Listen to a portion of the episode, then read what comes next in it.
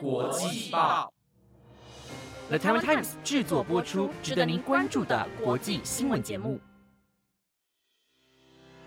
欢迎收听台湾国际报，我是显莹，马上带你关注今天，也就是四月二十号的国际新闻焦点。各位听众朋友，晚安！马上带你来关心今天的国际新闻内容。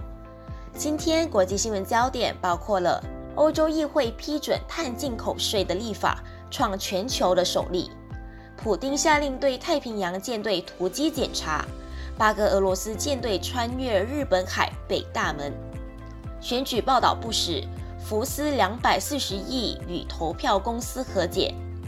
等十五年，印度首家苹果直营店开幕。印度将超越中国，成全球人口最多的国家。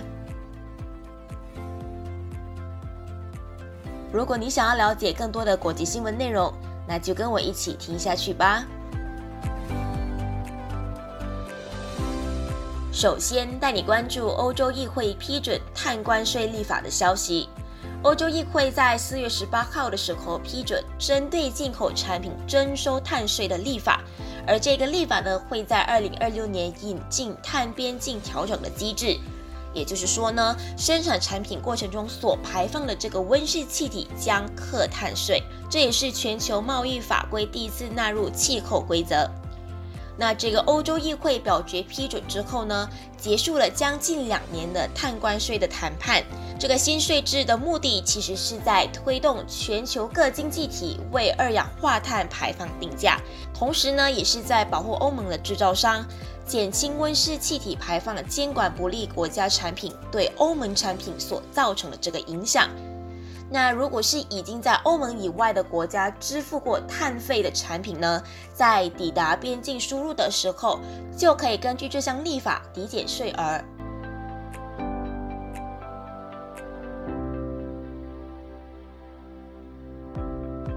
接着带你了解八艘俄罗斯舰艇穿越日本北大海的消息。俄罗斯总统普京突然下令对太平洋舰队进行战备检查，而这个举动呢，似乎是冲着美国和日本来的。那日本就有观察到有八艘的俄罗斯舰艇通过北海道北端的宗谷海峡。俄罗斯军队 Tu 九十五的战略轰炸机缓缓的起飞，在远东地区的鄂霍次克海展开空中巡逻，而另一边 Tu 一四二反潜机也准备升空。但是呢，这一次不只是空军备战，在普丁的下令之下，要对太平洋舰队备战的状况进行突击检查，而这场军演呢，甚至亲门踏户到日本领土上。那日本防卫省就指出，俄罗斯的舰艇由北海道附近李文岛向东北方的方向驶入这个宗谷海峡，引发日本的不满抗议。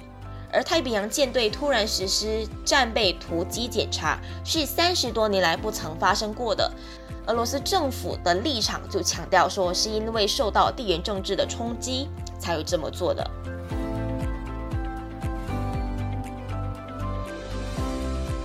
紧接着带你关注的是，福斯用两百四十亿和投票公司和解。美国福斯新闻台在二零二零年大选期间多次报道多名尼恩投票系统公司的投票机有弊，被操弄，产生不利前总统川普的开票结果。而这个说法或者说这个多次的报道内容呢，就遭到多名尼恩控告诽谤。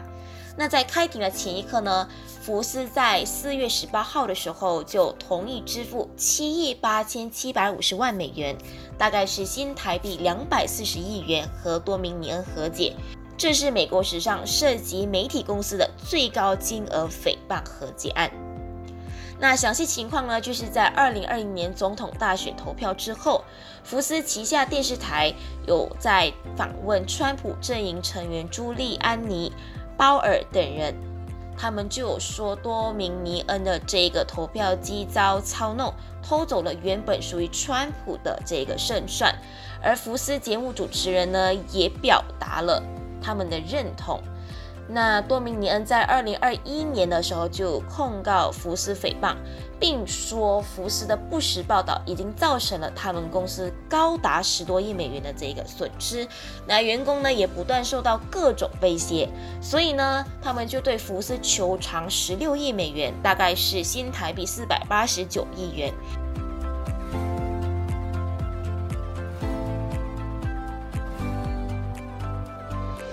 再来带你关注的是印度首家苹果店开幕的消息。那在经过十五年之后，苹果终于在印度门迈开了第一家直营门市。而在开幕当天呢，大批的果粉啊就一早来排队，而执行长库克和现场的三百位果粉以自拍照留念。而苹果在印度的第二家直营店也会在今天德里开幕。那苹果相当重视印度市场，只是因为呢，在最快这个月，印度就将要超越中国，成为人口最多的国家。虽然苹果非常重视印度的市场，但是呢，路透社的记者就有说到，苹果手机价格在印度还是只有少数人买得起的，市占率大概只有百分之三而已。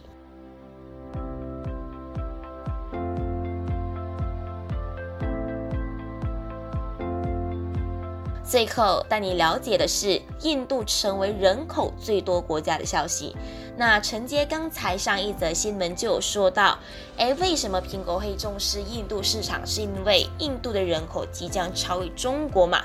那根据联合国昨天公布最新数据就有说到，印度呢即将取代中国，成为全世界人口最多的国家。那预计今年中，印度就会比中国多出将近三百万人。这份人口统计数据是来自于联合国人口基金在昨天公布的《二零二三年世界人口状况报告》中所提到的。那预估呢，到时候印度人口将达到十四亿两千八百六十万人，而中国人口是十四亿两千五百七十万人。对于这个数据呢，联合国人口官员表示，由于印度和中国的数据是存在不确定性的，因此无法确定。确切的日期，尤其是因为印度前一次人口普查是在二零一一年举行的，那最新一次原定在二零二一年举行，但是因为新冠肺炎疫情的爆发而延后。虽然今年中全球预估大概有八十亿四千五百万人口当中，印度和中国人口就占了三分之一，但是呢，中国、印度这两个国家的人口成长速度是持续在放缓的。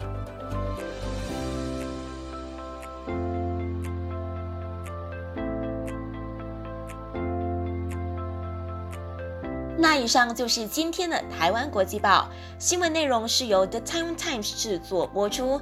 不知道你对今天的哪一则新闻是更加印象深刻的呢？如果你有任何的想法，都欢迎你在 Apple Podcast 或者 IG 私信我们哦。感谢你的收听，我是显宁，我们下次再见。